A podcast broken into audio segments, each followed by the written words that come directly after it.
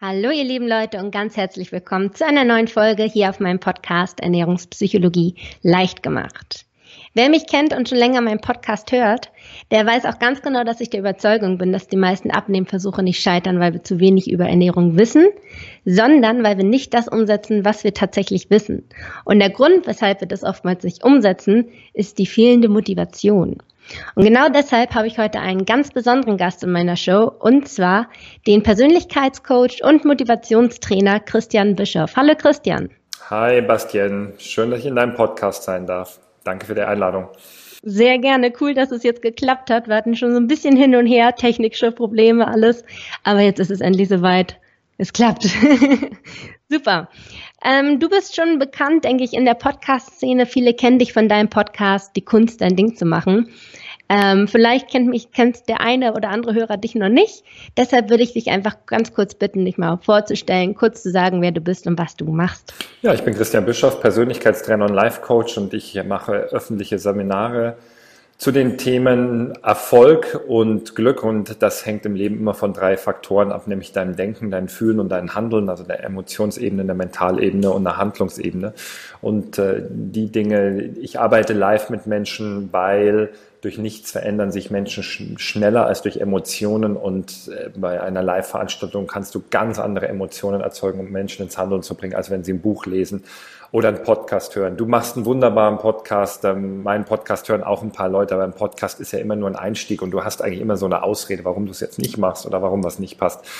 Ähm, und, und live ist dann auch eine andere Verbindlichkeit für Erfolg immer da. Ja, total cool. Ist auch irgendwann mein Ziel, mal so Live-Seminare, Workshops zu machen. Cool, dass du das jetzt schon machst.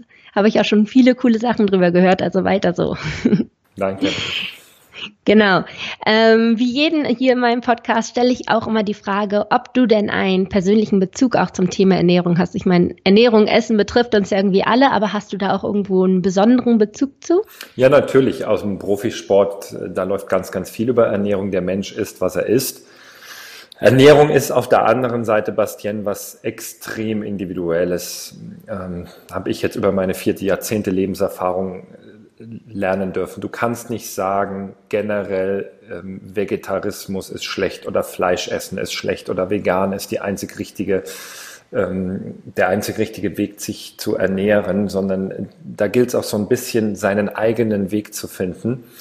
Und ähm, das erfordert ein bisschen Lebenserfahrung. Ich habe zum Beispiel mal monatelang kein Fleisch gegessen, bis irgendwann mein Eisenwert so tierisch im Keller war, dass ich wieder ein bisschen angefangen habe. Jetzt heute esse ich monatelang wieder kein Fleisch und dann mal so, dann mal wieder ein bisschen. Und ähm, irgendwann dein Körper gibt dir das Signal, habe ich gelernt, was, was für ihn richtig ist und in Maßen ist immer alles in Ordnung. Also es ist ja nicht der Genuss das Problem in unserem Leben, sondern die Gewohnheit. Und was mir auch in meinen Seminaren auffällt, die meisten Menschen scheitern daran, weil sie aus Ernährung eine Religion machen. Und das ist, das ist tödlich. Alles, wo Zwang und Druck dahinter steht, das fängt immer an, gegen uns zu arbeiten und niemals für uns. Ähm, und ja, dadurch, dass ich auch sehr leistungsfähig sein muss, achte ich natürlich sehr, sehr auf Ernährung, ja. Mm, da sagst du schon ganz, ganz viel Wahres. Mhm. Also ich bin ja auch immer der Freund davon, dass man sich so ein bisschen ausprobiert, mal schaut, was für einen passt. Ich habe auch schon von bis alles gemacht, wo ich jetzt nachblickend im Nachhinein sage, oh Gott, was habe ich meinem Körper angetan? Aber ich glaube, das gehört irgendwo dazu, bis man irgendwo so seinen Weg findet. Genau, ja, den eigenen, den eigenen Weg zu finden. Also zum Beispiel, was ich für mich rausgefunden habe, wenn ich zwei Ayurveda-Kuren im Jahr mache, was ich immer mache, was so meine Energie-Power-Motivationskuren sind, Danach ist äh, die Energie zurück wie beim dreijährigen Kind. Äh, kann ich den Rest des Jahres eigentlich relativ sorgenfrei essen. Was ja auch dazu kommt, ist der Stoffwechsel eines Menschen. Damit beschäftigen sich viele Menschen nicht. Zum Beispiel auf jeder Packungsbeilage, was da drauf steht, was die Zutaten und wie viel Prozent deines Tagesgehaltes das sind, das ist ja immer basiert auf 2000 Kilokalorien am Tag. Ich habe einen Stoffwechselgrundverbrauch von 4280 und ähm, wow. damit hast du natürlich ganz, ganz andere Voraussetzungen als jemand, der wirklich einen 2000er Stoffwechsel hat. So, und wenn du den Menschen, den beiden jetzt schon den gleichen Ernährungsplan mit an die Hand gibst, ich sag bei meiner Ayurveda-Kur immer, ich verhungere, wenn ich ayurvedisch esse, habe ich, und das hat mir noch kein Arzt geglaubt, bis es nach, sehen, nach 60 Stunden fünf Kilo weniger auf der Waage. Äh, das liegt an meinem Stoffwechsel. Ähm, und dann gibt es einfach Menschen, die haben einen extrem langsamen Stoffwechsel, zu denen sagen wir, ich gucke die Schokolade an und ich werde dick. Und da auch mal für diese Menschen den Druck ein bisschen rauszunehmen. Wir haben halt einfach nicht von der Natur alle die gleiche Veranlagung mitbekommen. Das, das ist so. Und wenn du einen 2000er Stoffwechsel hast, dann wirst du immer anders auf deine Ernährung achten müssen, als so wie ich. Und deswegen habe ich mich zum Beispiel auch entschieden, in meinen Seminaren selber, dass ich nie was zum Thema Ernährung sage, ähm, weil ich sage aus meiner eigenen Erfahrung, ich bin da kein Maßstab aufgrund dieses extrem schnellen Stoffwechsels ähm, den, den einfach auch nicht jeder Mensch hat. Mm, ja, Wow. nee, da sagst du auch ganz viel, was stimmt.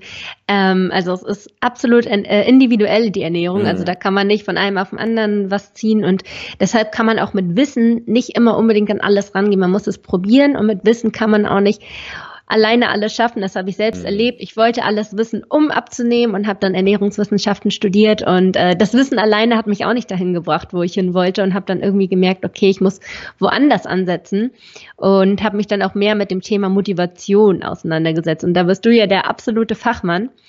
Ähm, deshalb einmal die Frage, ich hatte ja anfangs schon mal gesagt, dass äh, die Abnehmversuche oftmals tatsächlich an der Umsetzung scheitern.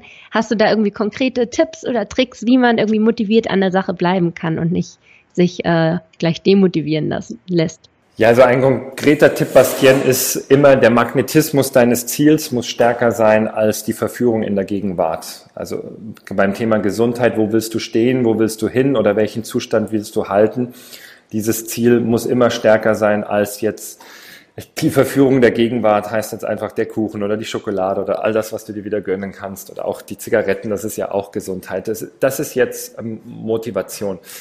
Ähm, wenn du ganz ehrlich bist, stößt du irgendwann drüber, dass unsere Essverhaltensweisen im Unterbewusstsein stecken und 95 Prozent von dem, was wir tun, den ganzen Tag wird aus unserem Unterbewusstsein gesteuert. Und das hat ein Mensch halt einfach nicht mehr unter Kontrolle, solange er nicht versteht, wie er sein Unterbewusstsein beeinflusst. Es gibt von Charles Duhigg den Wirklichkeitskreislauf. Und Charles Duhigg hat bewiesen, es gibt Auslöser in unserem Leben, die ähm, lösen ein Verhalten aus und wir bekommen ein Ergebnis. Unser Unterbewusstsein hat immer zwei Intentionen bei allem, was es tut. Erstens, es will uns beschützen und es will uns zweitens belohnen. Das musst du verstehen. Dein Unterbewusstsein macht nie etwas gegen dich, sondern für, für dich. Beschützen und belohnen sind die zwei Triebfedern des Unterbewusstseins. Wenn es jetzt zum Beispiel einen Auslöser gibt für Menschen, der Auslöser ist zum Beispiel Stress. Du hast im Alltag Stress. Ein auf Rauchen konditionierter Mensch reagiert in der Situation immer mit dem Griff zur Zigarette und äh, das, die Belohnung ist irgendwann, dass er wieder innere Ruhe spürt. Also der Auslöser ist Stress, sein Verhalten ist Rauchen und das Ergebnis ist innere Ruhe, was ja eigentlich positiv ist. Nur das schädliche Verhalten auf Dauer durch unser Verhalten, unser Unterbewusstsein kann nicht unterscheiden, ist unser Verhalten nützlich oder schädlich auf Dauer. Ähm, jetzt wirst du den Auslöser, sprich den Stress, nie verhindern. Wir kommen immer in Stresssituationen. Dein Unterbewusstsein will dich belohnen oder beschützen. Das heißt, du willst immer in diesen Zustand der Ruhe kommen. Das bedeutet, das Einzige, was du ersetzen kannst, ist das Verhalten. Wenn du zum Beispiel, du kannst nicht sagen, ich will jetzt aufhören zu rauchen. Doch, du kannst es sagen. Doch wenn du bewusst kein neues Verhalten wählst, du hast das bestimmt auch schon erlebt. Sechs Monate später steht die Person vor dir und sagt, Bastien, ich habe aufgehört zu rauchen. Und denkst dir, ich sehe es, du bist 20 Kilo dicker geworden. das heißt, das Unterbewusstsein hat zum Rauchen aufgehört und sich sofort das nächste schädliche Verhalten angeeignet, nämlich zu viel zu essen. Wenn ich jetzt aber sage, okay, immer wenn ich gestresst bin, Immer wenn ein Mensch raucht, ist das nur das Signal des Körpers, er will eigentlich atmen. Der Körper braucht Sauerstoff, doch in, in Wirklichkeit geben wir ihm ähm, nur Dreck zu atmen. Und du trainierst dir das an, bewusst über Wochen. Jeden Tag, wenn der Stress kommt, gehe ich sofort raus an die frische Luft und gehe 500 Meter spazieren zum Beispiel, selbst in der Arbeit und ich atme tief ein und löse damit den Stress, mache vielleicht noch drei, vier Minuten Meditation dazu und ich ersetze nur die Hälfte der Zigaretten. Jetzt trainierst du dir ein gesundes Verhalten an. Nehmen wir ein zweites Beispiel. Es gibt tausend Gründe, warum wir Menschen essen. Hunger ist nur einer. Und die anderen 999 sind irgendwelche Dinge aus unserem Unterbewusstsein. Ganz, ganz viele Menschen essen, weil sie innere Leere spüren. innere Leere. Sie können sich selbst nicht mit positiven Emotionen auffüllen. Das sagen sie. Sie lieben sich nicht selbst. Sie machen sich immer innerlich, innerlich fertig. Sie glauben, etwas stimmt mit ihnen nicht. Keiner mag sie. Sondern wenn du jetzt isst, was passiert? Du isst so viel, bis dein Körper ein Völlegefühl bekommt.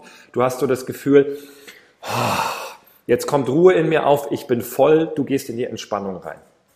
Ähm, und auch hier dieses innere leere Gefühl, das wird immer da sein. Doch die Frage ist, wodurch kannst du es ersetzen, anstatt immer ähm, zum, zum Essen zum Greifen. Es gibt zum Beispiel, äh, das ist so ein leichter therapeutischer Ansatz, immer wenn die innere Leere kommt, zum Beispiel nimm dir eine Wärme, das klingt jetzt doof, aber es funktioniert wirklich für viele Menschen in meinen Seminaren, ähm, nimm dir abends eine Wärmflasche, kuschel dich unter die Decke und ähm, ja, kuschel dich so ein bisschen ein und anstatt jedes Mal zur Schokolade zu greifen, such dir ein Ausweichverhalten.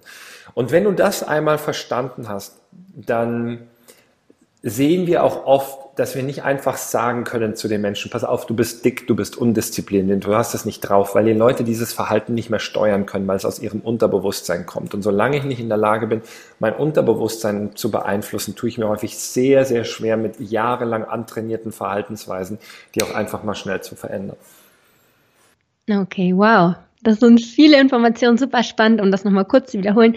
Also sagst du, dass man quasi ähm, die gleichen Auslösefaktoren irgendwo hat, also entweder Stress oder irgendwas und man eine bestimmte Belohnung erzielen muss und quasi den Weg dahin ersetzen muss, also so das genau, Verhalten, die Routine Verhalten. quasi ja, ersetzt. Ja.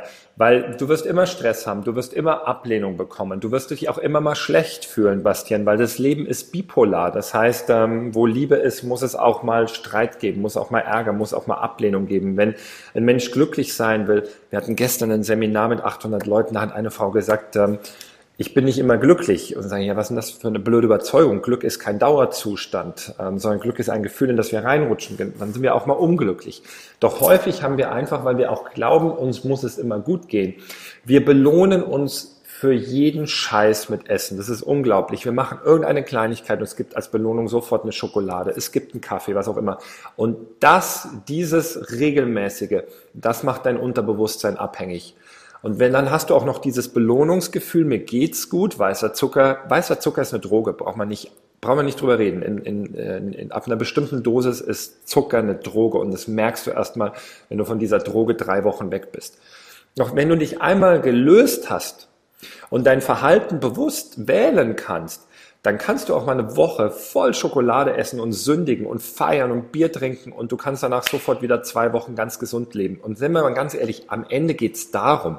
Es geht nicht darum, das ganze Jahr ähm, sich zu kasteien, weil wir leben in einem der besten Länder der Welt. Du hast hier alles zum Essen, genieß es. Doch hast du die Selbstkontrolle, das ist der Schlüssel, Bastian, Selbstkontrolle. Hast du die Selbstkontrolle, heute zu sagen, auf Schnipper, ich esse die ganze Woche keinen weißen Zucker und nächste Woche zu sagen, auf Schnipper, ich genieße die Woche mal Zucker. Weil dann weißt du, hast du dein Unterbewusstsein und dein Verhalten im Griff. Und das ist eigentlich viel wichtiger. Und dann muss ein Mensch auch nicht mehr mit diesen Dogmen kommen. Zum Beispiel, oh, Fleisch essen ist immer schlecht. Oder wenn, wenn ein Veganer sagt, allein den Tieren zuliebe tue ich das, ist das 100% richtiger Grund. Aber Fleisch ist schlecht, weil das stellt Säure in deinem Körper her. Oder Zucker ist immer schlecht. Oder du darfst dir nie einen Kaffee gönnen. Ähm, dann weißt du nochmal, immer das Entscheidende ist, äh, der Genuss ist nicht das Problem, genießt die Dinge, aber werd nicht abhängig von ihnen. Genau, ich merke, wo du hin willst, also Richtung so achtsam Essen, auch achtsam Leben. Ja. Genau, habe ich auch schon einiges erzählt. Ähm, total wichtig, dass wenn man sich dann mal was gönnt, dass man das auch wirklich mit einem guten Gewissen tut und auch wirklich achtsam ist und wirklich genießt. Und ähm, das ging mir lange so, dass ich, ähm, egal was ich gegessen habe, oder wenn ich mir dann mal was gegönnt habe, dass ich immer ein schlechtes Gewissen hatte und dann so halbwegs auch verdrängt habe, also so halbwegs heimlich gegessen habe und am Ende des Tages so hatte man das schon vergessen und gar nicht mehr dieses tolle Gefühl, was es ja irgendwo auch auslöst, was man sich auch mal gönnen kann. Also da sagst du etwas, was absolut stimmt, genau.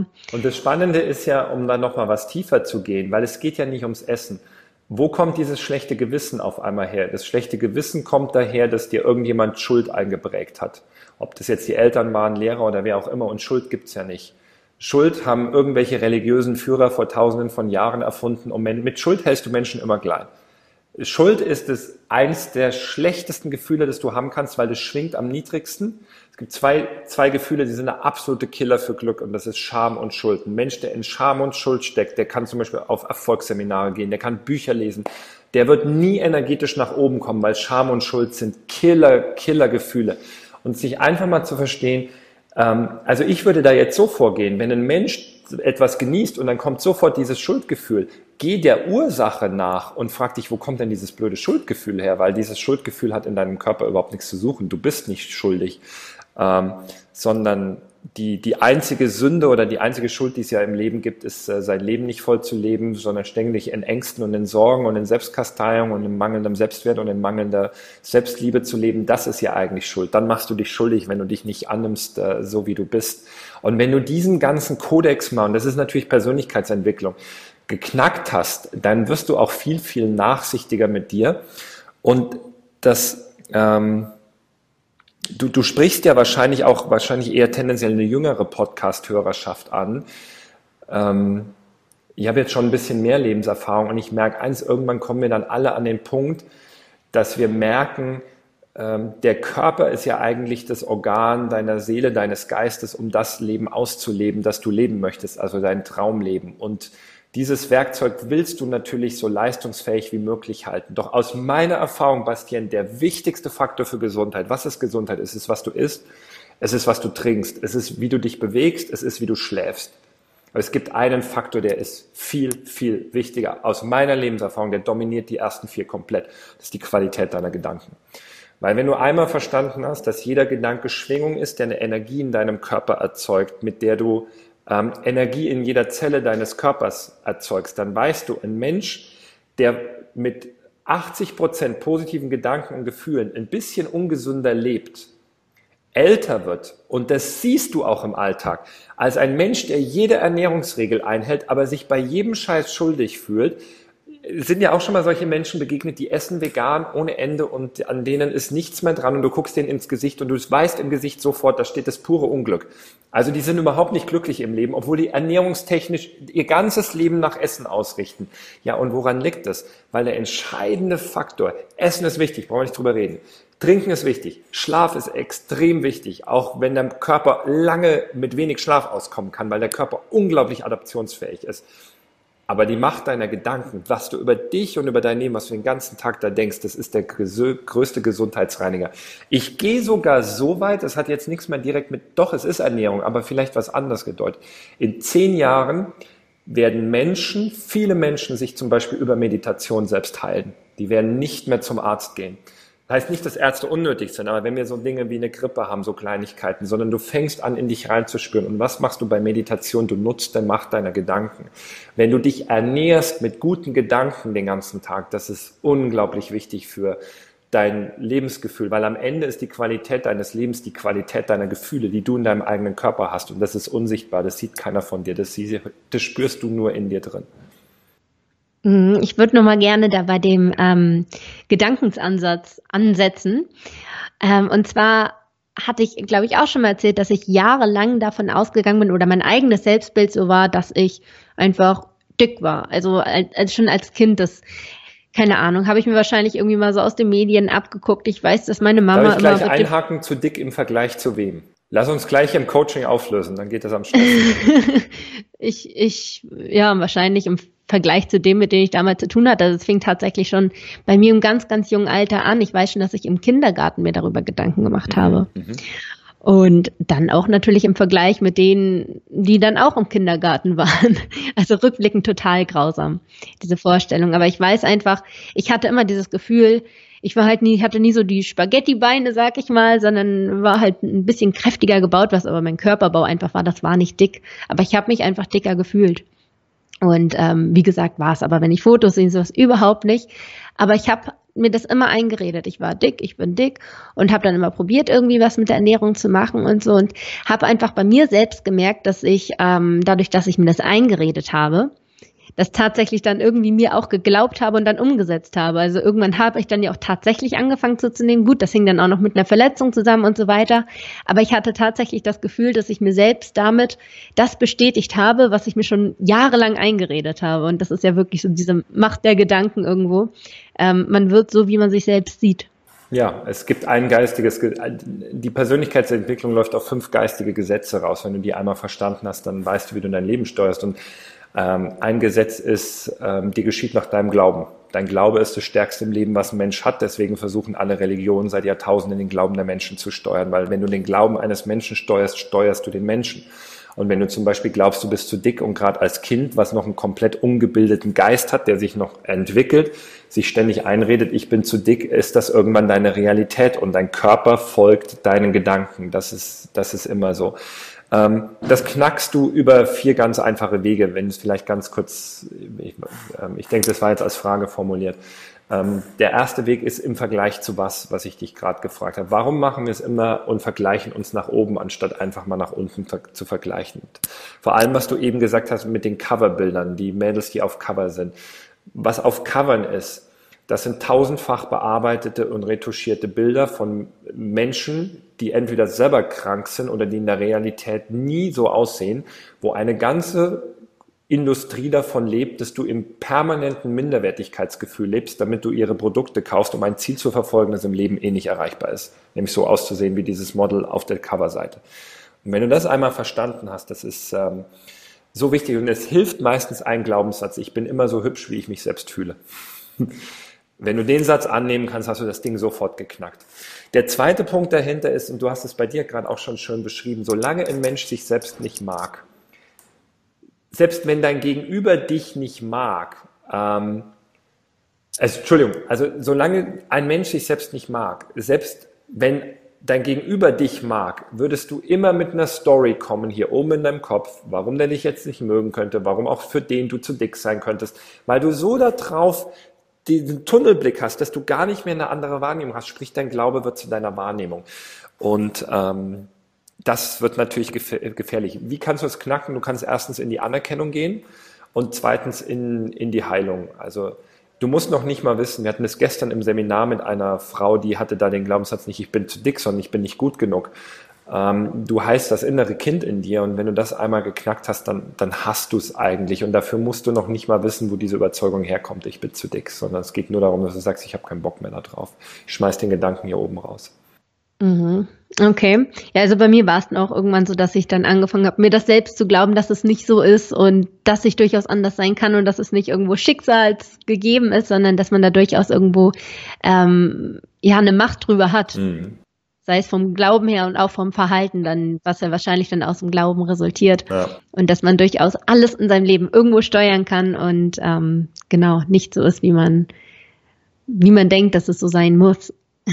Genau, und was mir auch noch geholfen hat, ist, dass ich irgendwann ähm, begriffen habe, also ich habe viel ausprobiert mit der Ernährung, habe ich ja schon erzählt, ganz viele Ernährungsformen, alles Mögliche. Und als ich dann mich irgendwann von der, dem Thema Ernährung allein für sich losgelöst habe und so andere Bereiche des Lebens noch mit einbezogen habe. Also ich habe nicht mehr nur geschaut, okay, was esse ich?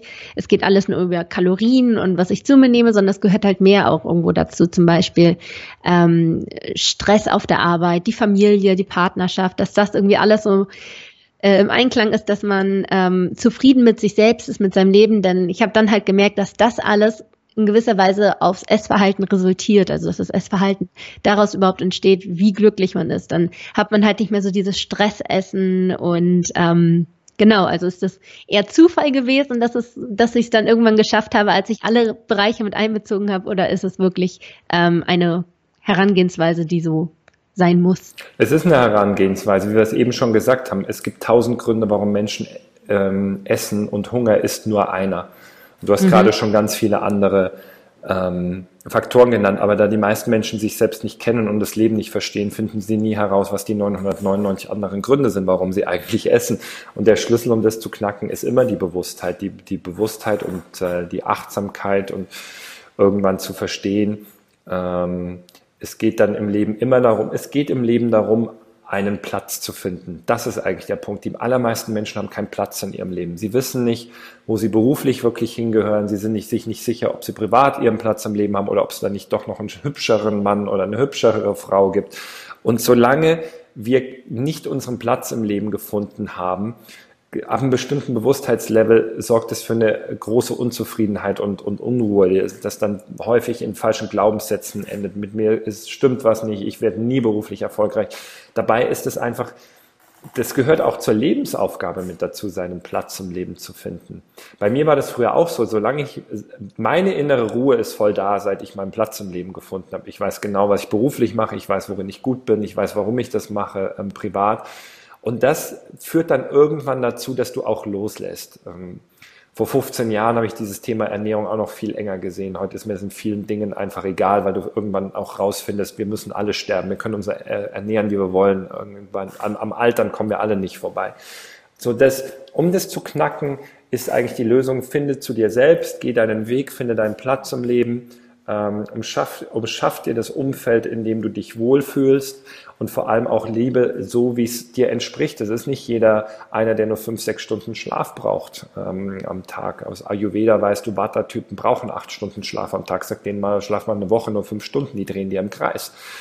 Äh, wenn ein Typ wie ich war, den nimmst und sagst, schlaf acht Stunden am, am Tag, ich zeig dir einen Vogel und sag, was ist das für eine Zeitverschwendung? Ich verschlaf doch nicht mein Leben. Und so unterschiedlich sind Menschen. Und das dürfen wir alle rauskriegen. Wie viel Schlaf brauche ich? Ähm, welche Lebensmittel tun, tun mir gut? Ähm, was ist beruflich mein Platz? Was ist privat mein Platz? Wie möchte ich mein Leben leben? Und eine ganz tolle Übung vielleicht für deine Podcast-Hörer, äh, Bastian, ist dafür, mach dir eine Zehnerliste. Was sind zehn Lebensumstände, in denen du leben möchtest? Und es geht ein bisschen tiefer als Zieleliste. Und wenn du diese Liste mal hast, so zehn Lebensumstände, in denen du leben möchtest, weil da kommen die Emotionen hoch, dann fängst du dir an, so Schritt für Schritt dieses Leben zu kreieren. Und das ist dann wahrscheinlich auch wieder eine Denkensweise, wenn man dann sich in dieser Lebenssituation sieht, dass man dann äh, ja realistischer darauf hinarbeiten kann. Natürlich, der Magnetismus deiner Zukunft muss immer stärker sein als die negativen Gefühle der Vergangenheit. Den Fehler, den die meisten Menschen machen, warum sie im Leben nicht vorwärts kommen. Sie spielen den ganzen Tag unbewusst in ihren Gedanken Negativerlebnisse aus der Vergangenheit ab, wie zum Beispiel vorhin der Satz, ich bin zu dick. Was passiert in dem Moment, in dem mhm. du den Gedanken denkst? Fängst du schon an, dich nur schlecht zu fühlen, wenn du den Gedanken denkst? Heißt, dein Körper ist den ganzen Tag in Negativgefühlen gefangen. Und das ist eigentlich der Grund, warum Persönlichkeitsentwicklung vielen so schwer fällt, weil sie aus dieser negativen Gefühlsspirale nicht rauskommen. Und diese Gefühlsspirale knackst du, indem du schaffst, deine Gedanken in eine emotional positiv belastet, äh, positiv orientierte Zukunft zu ziehen. So, und das braucht Training. Das klingt jetzt so einfach, aber für einen untrainierten Geist ist das unmöglich, genauso wie ein Untrainierter kein Marathon laufen kann, sondern das ist monatelange, manchmal auch jahreslanges Training. So, und dann sind wir bei Persönlichkeitsentwicklung, deswegen ist das so wichtig, ja. Hm, also ganz, ganz, ganz viel Kopfsache, woraus dann das alles tatsächlich resultiert. Also es ist gar nicht immer nur ein Wissensding, dass man weiß, diese Lebensmittel sind gut oder schlecht. Dachte ich auch lange, aber es ist viel mehr die Herangehensweise und tatsächlich, wie man damit umgeht. Ja, und Bastian, es ist dein Mindset. Der Schlüsselsatz ist, dein komplettes Leben ist Mindset. Dein komplettes Leben ist Mindset. Mindset ist die Gedanken, die du denkst, die Überzeugungen, die du hast, was du glaubst, was wahr und was falsch ist weil dir geschieht immer nach deinem Glauben und daraus die Einstellung, die du am Tag legst. Und damit kreierst du dein komplettes Leben. Genau. Viel, viel Wissen hier. Super. Ähm, ich denke, meine Hörer konnten schon so einiges jetzt mitnehmen und haben vielleicht auch so ein paar neue Ansätze ähm, erfahren können, wie man sich auch mit dem Thema Ernährung, also ich meine, das, was du sagst, ist natürlich jetzt nicht spezifisch nur aufs Thema Ernährung anwendbar. Das ist natürlich auf vieles, vieles mehr anwendbar, aber unter anderem auch auf die Ernährung. Und falls da dein dein Wunderpunkt momentan liegt, ähm, genau kannst du einfach mal schauen, wie du das vielleicht in den nächsten Wochen, Monaten, Jahren ähm, auf das Thema Ernährung anwendest und schaust, ob du dein Ernährungsverhalten dadurch irgendwo ins Positive wenden kannst, dass du einfach nicht mehr mit so viel Druck ans Thema Essen rangehst, sondern einfach merkst, okay, es ist etwas Schönes, es ist etwas, was man genießen kann und man muss da einfach nur den richtigen Mittelweg finden. Mhm. Sehr schön gesagt. Dankeschön. Super. Ähm, magst du noch irgendwas sagen zu guter Letzt? Noch irgendein, irgendein letztes Wort, was du vielleicht den Leuten noch mitgeben möchtest?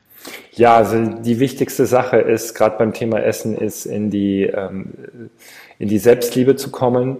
Die zweitwichtigste Sache ist, eine Aufgabe zu finden, die dir Sinn macht, dass es in deinem Leben um was anderes geht, als den ganzen Tag über Essen nachzudenken, weil damit geht der Killer häufig schon los. Wir haben nur Essen, Essen, Essen in unserem Kopf. Und ähm, die dritte Sache ist, wir hatten jetzt am Wochenende wieder Seminar, das Mentalseminar. Das Leben ist ein Spiel, das spielerisch anzugehen. Warum haben wir immer so viele Regeln im Kopf, an die wir uns halten müssen? Und warum machen wir unser Leben so kompliziert, indem wir tausend Ernährungsregeln haben, was richtig und was falsch ist? Das Leben ist ein Spiel und du meisterst das Leben entweder spielerisch oder du meisterst es nicht glücklich. Das ist ganz einfach. Solange das Leben für dich ein Kampf ist oder du dir was beweisen musst oder du noch in der Müssen-Drucksituation hängst, weil du glaubst, nicht gut genug zu sein, wird es immer anstrengend und Anstrengung kostet eine Menge Energie. Das kann ich heute so locker sagen, aber in der Spirale war ich, ähm, im Leistungssport geht es ja nur um Leistung und Anstrengung, war ich auch drei Jahrzehnte drin. Und das aufzulösen ist manchmal gar nicht so einfach, doch ein extrem lohnenswerter Weg. Also einfach entspannter ans Leben rangehen, nicht alles so ernst nehmen, sondern wirklich einfach das Leben genießen und ja, vor allem wir, Freude wir, haben. Vor allem wir Deutschen nicht ganz so ernst rangehen. Und wenn wir das nicht lernen, dann ähm, dann fliegen wir mal nach Kuba in Urlaub, in kommunistischen Staat und sehen, wie happy da die Kinder sind. Und dann merken wir, wir haben keine Probleme in unserem Land. Ja, das ist echt so, dass wenn man wirklich mal so nach links und rechts guckt und so, also ich, ich bin auch mal total darauf fokussiert, so mein Leben ist ja normal und jeder andere lebt so wie ich und dann ist man mal irgendwo im Ausland und sieht, hey, das, was ich mache, ist alles andere als normal, so wie ich lebe. Der, der ganze Standard und auch diese Probleme, die gar keine Probleme sind, das ist irgendwo alles äh, schon sehr Luxus. Ja. Cool. Gut, dann bedanke ich mich ganz herzlich bei dir für Gerne. das tolle Interview. Ich denke, da konnten wir alle was dazu lernen. Und dann würde ich sagen, hören wir uns einfach in der nächsten Woche wieder am nächsten Sonntag. Und bis dahin, macht's gut.